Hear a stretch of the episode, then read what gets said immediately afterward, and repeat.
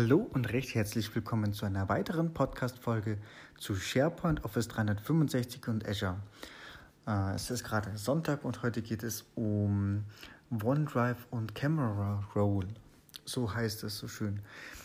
Äh, der Mr. OneDrive bzw. Hans Brender hat das Ganze ja schon mal angekündigt. Ich glaube vor über einem Monat gefühlt. Und zwar ist das einfach die ähm, Backup-Funktion oder die automatische Synchronisation von Bildern, die ich auf dem Handy gemacht habe, äh, das Hochladen auf OneDrive for Business. So, das ist im Prinzip die Camera Roll, die gespeicherten Bilder auf dem Handy. Und ja, die Neuerung ist eben, dass es nun möglich ist mit OneDrive for Business. Das geht jetzt seit diesem Wochenende. Ähm, Vorher ging es nur für OneDrive für persönliche Accounts.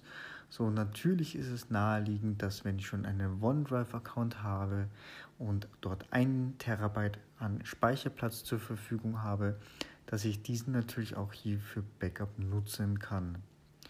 So, damit das Ganze dann auch ähm, funktioniert, also zum einen, das Update ist verfügbar für iOS und für Android und äh, ich benötige eben einen Office 365 Account, ist eh klar. Und äh, anschließend einfach anmelden. Und in der App, in den Einstellungen, gibt es dann unter diesen Abschnitt Optionen Kamera-Upload. Kann ich, falls ich ein oder mehrere Konten drinnen habe, oder wenn ich mehrere Konten drin habe, muss ich mich eben für eins entscheiden. Und dann kann ich sagen, ähm, okay, Kamera-Upload aktivieren.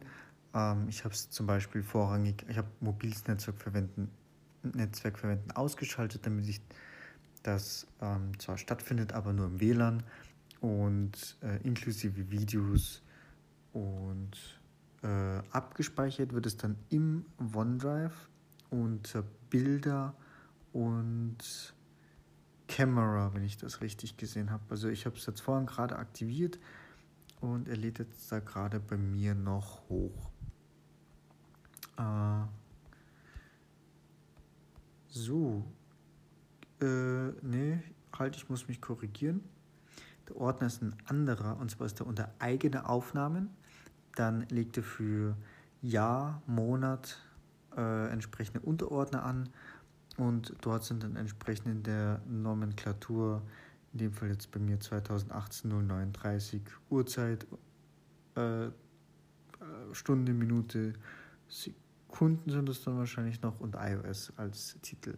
So, und damit habe ich das eigentlich direkt hochgeladen, kann es dann von dort aus, ähm, wenn ich jetzt professionelle Bildbearbeitung mache oder wie auch immer, kann ich das dann auch weiter verteilen, kann es entsprechende Programme importieren, äh, habe es natürlich sofort am PC und alle Vorteile, die ich halt bei OneDrive for Business habe. Gut, das war es eigentlich auch schon wieder zu dieser Folge. Äh, ja, in dem Sinne kann ich euch das nur nahelegen zu aktivieren. Voraussetzung einfach aus dem App Store die aktuellste OneDrive-App verwenden und Office 365 Account anmelden und aktivieren und loslegen. Dann viel Freude damit. Bis bald. Tschüss.